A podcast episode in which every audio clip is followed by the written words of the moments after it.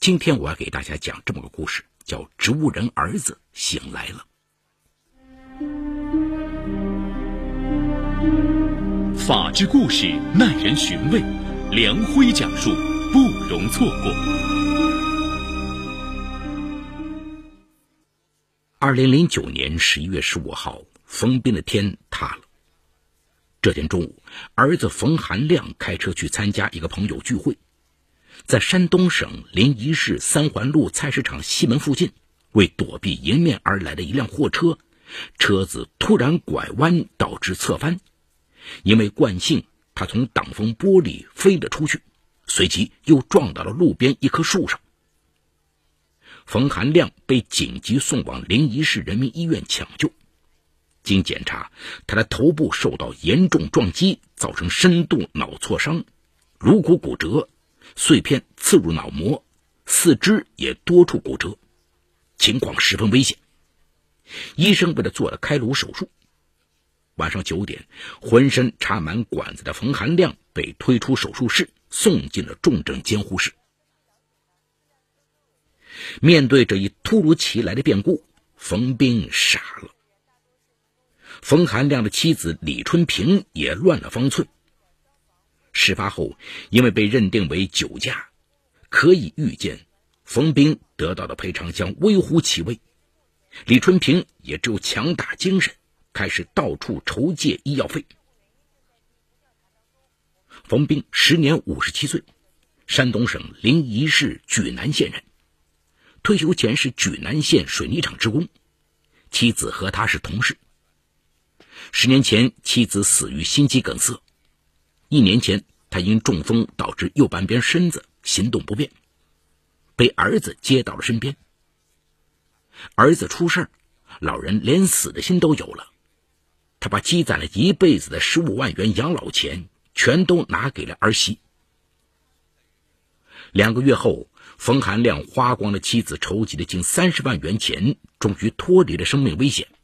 但却始终没有任何意识。医生告诉李春平，冯寒亮很可能会成为植物人。李春平一九八一年出生，也是莒南县人，和冯寒亮是高中同学。二零零五年从苏州大学毕业后，他应聘到临沂市蓝宝制衣公司做了一名设计师。李春平长得甜美，很招人喜欢。很快，销售部主管曹光辉。就对他展开了追求。李春平坦诚相告：“你人实在厚道，可惜我大二时就和高中同学冯寒亮相恋了。”冯寒亮复读了一年，正在杭州念大四。不久前，他已和临沂米诺实业公司签订了合同，一个月后就来临沂上班。人家爱侣情深，曹光辉不好再说什么了。二零零七年三月，李春平与冯寒亮走进了婚姻，他大度的给予了祝福。当年底，李春平生下儿子端端，冯寒亮也升为临沂米诺实业公司的技术部主管。日子越过越好，没想到这时候厄运却来了。转眼又是半年过去了，冯寒亮无意识的状态丝毫没见好转。此时家里已欠下了十几万元外债，考虑到没有继续治疗的必要，医生安排他回家了。李春平一个人撑起了这个家，面对没有意识的丈夫，需要照顾的公公和孩子，她只有像个陀螺，每天忙个不停，从早上天一亮就起床，到了晚上十二点还没法休息。考虑到她的特殊情况，公司准许她在家里工作。但每天身心俱疲的他根本没有精力去做其他事情，更谈不上设计了。巨大的经济压力又像山一样压得她喘不过气来。丈夫经常发烧，要定期复查，每隔三天就要输一次营养液，花钱如流水一般，她实在是难以为继。她忍不住在 QQ 签名上写着：“累，累到不想活了。”绝望中，他甚至动过自杀的念头。就在李春平觉得再也支撑不下去时，二零一零年七月的一天，曹光辉出现了。第一次，他拎着一篮水果看望了一下冯寒亮。过了两天，他又来了。这次他进屋，二话不说，抓起拖把就拖起了地，帮助清扫和整理房间。李春平连忙阻拦说：“小曹，你这是干什么？”曹光辉没有停下，说：“我没别的，就是来帮帮你，你别拒绝，就把我当普通朋友。我实在是看不下去了。自从丈夫出事后，有人同情，有人冷眼，这么知疼知热又实在的话，李春平是第一次听到。他心头一热，眼泪差点流了下来。曹光辉十分细心，担心冯斌有什么想法。特意走进老人房间，一边给他做腿部按摩，一边解释说：“叔，我和春平是同事，以前他帮了我不少忙，现在他有困难了，我想出点力，回报他一下，你不介意吧？”儿媳的难处，冯斌早就看在眼里，这样一个负累多多的家，多少人避之不迭，现在能有个人伸出一把手，他还能说什么呢？他感谢了曹光辉一番。其后，曹光辉三天两头就来冯家帮忙。起初，李春平觉得非常不妥，毕竟曹光辉曾追求过她，丈夫现在人事不省，她经常出入，担心让人误会。他几次要她不要再来了，可她呢，却我行我素，还说：“我知道你担心什么，我不怕，我凭良心做事，不怕人说。”曹光辉不但帮忙照顾冯斌，对端端也十分疼爱。更难得的是，他每天都给冯寒亮按摩、擦身子、清理他的大小便，那份细致入微，每每令李春平动容，连冯斌也感动不已。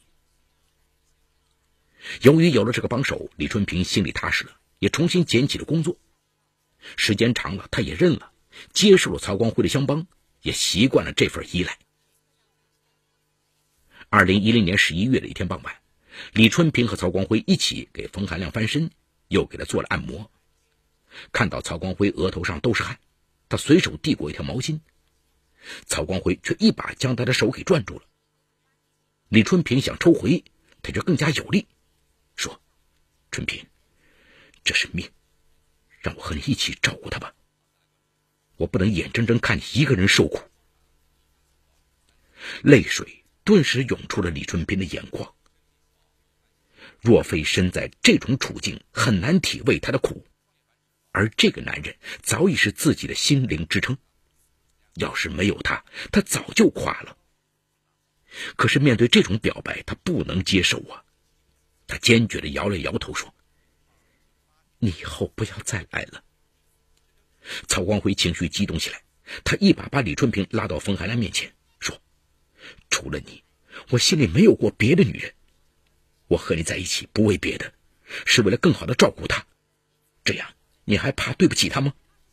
这铮铮誓言，雪中送炭般的暖，更是夯实的依靠。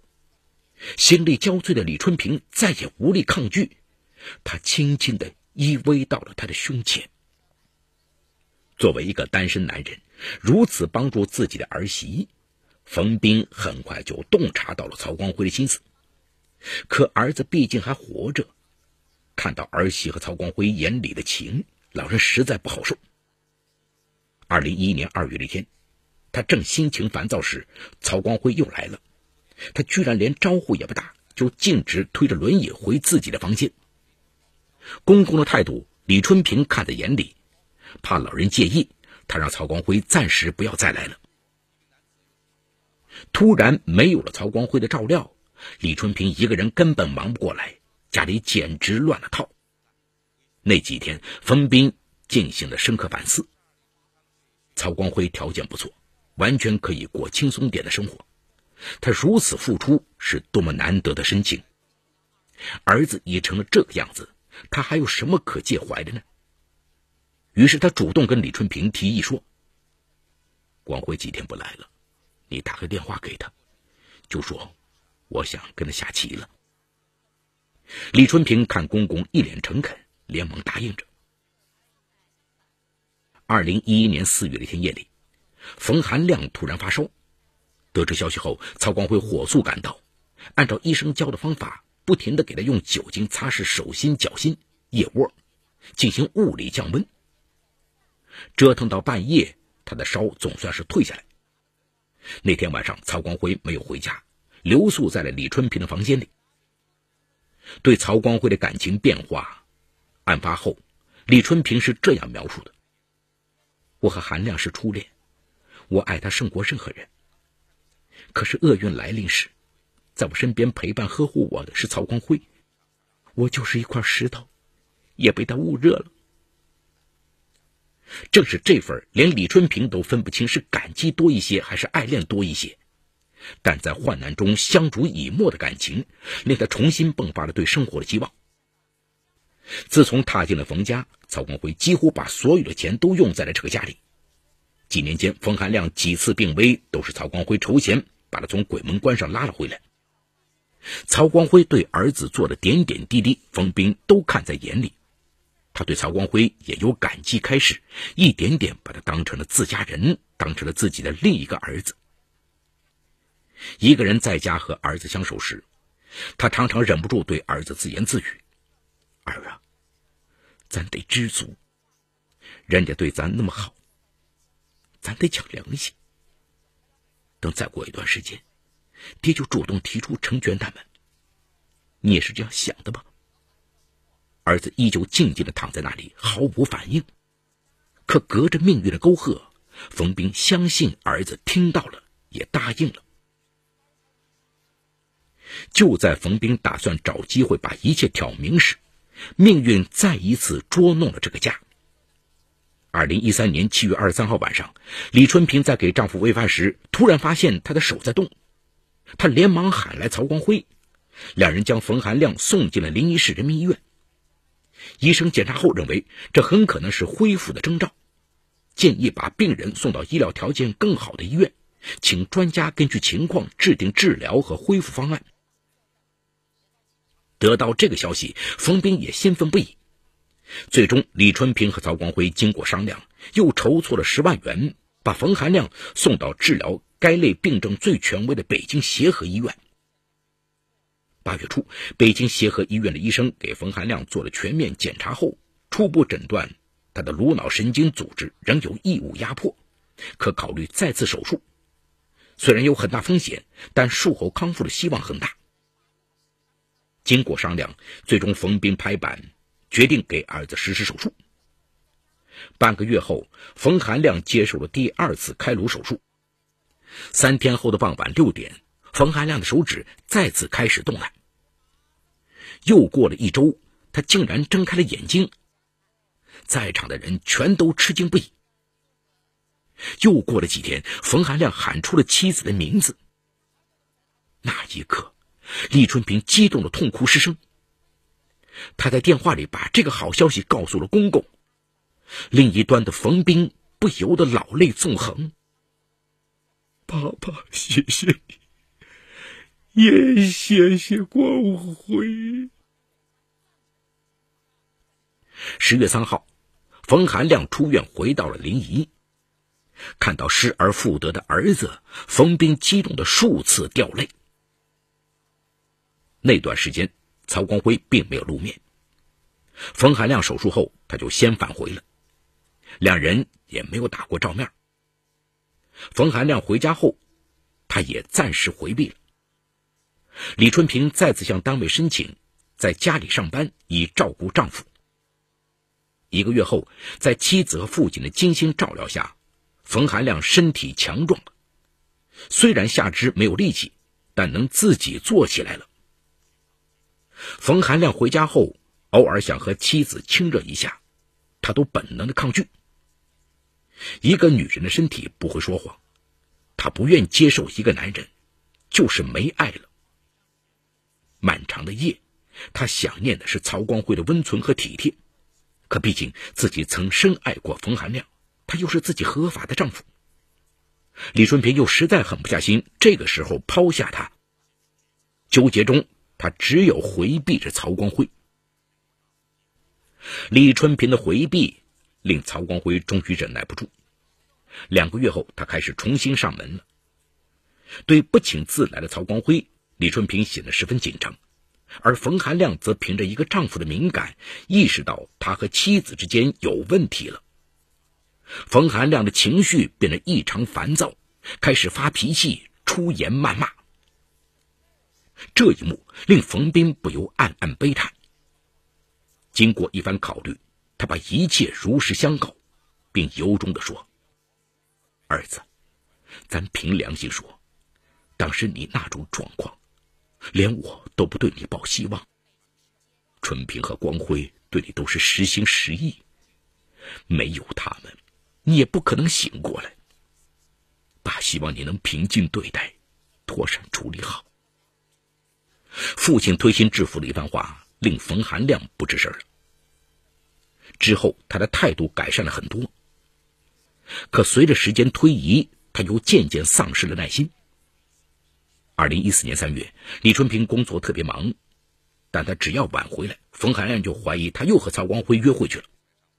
妒火中烧的他开始狂躁的发泄着、谩骂着，随手抓起一个东西就砸向他。有一次，他居然趁李春平给自己擦脸的机会，抓住他的头发，狠狠的撕扯起来。对此，李春平痛苦不堪，但他从来不还手，只是一味躲避着。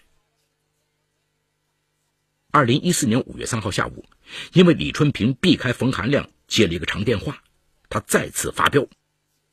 李春平不想理他，他拿起茶杯狠狠砸向他，把他的额头砸出了一个几厘米长的口子，鲜血直流。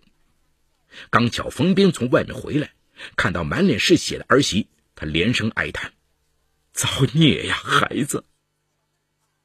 闻听此言，李春平忍不住哭了起来：“爸，我受不了了，我想起诉离婚。”儿媳的泪令冯斌一阵心酸。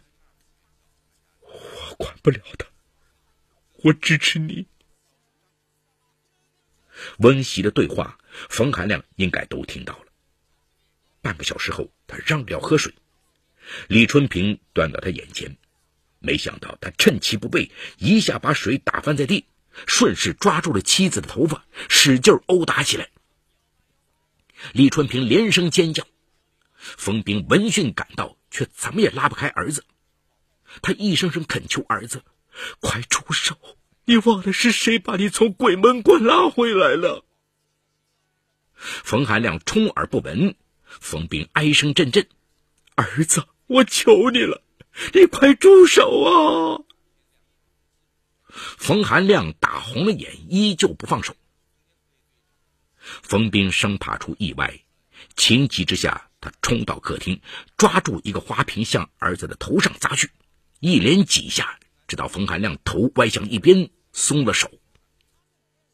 冯斌这才发现儿子的后脑勺鲜血直流，他察觉到有些不对劲儿，一摸发现他已没了气息。冯斌和李春平惊恐不已。过了好大一会儿，两人冷静下来，商定一起隐瞒。随即，两人一起清理了现场，伪造了入室抢劫杀人的假象，这才拨打幺幺零报了警。警方通过调查，排除了入室抢劫杀人的嫌疑，认定是熟人作案。由于翁西俩相互做了不在现场的伪证，警方认定曹光辉有重大嫌疑。而案发时，曹光辉声称一个人在住处睡觉，没有任何人可以为他证明。所有的证据都对他很不利。得知曹光辉受牵连，冯斌十分不安。他想到曹光辉对这个家的付出，最终投案自首。二零一四年五月十五号，因涉嫌故意杀人罪，冯斌被临沂市蓝山区人民检察院依法批准逮捕。好，故事说到这儿就告一段落。故事中犯罪嫌疑人为实名。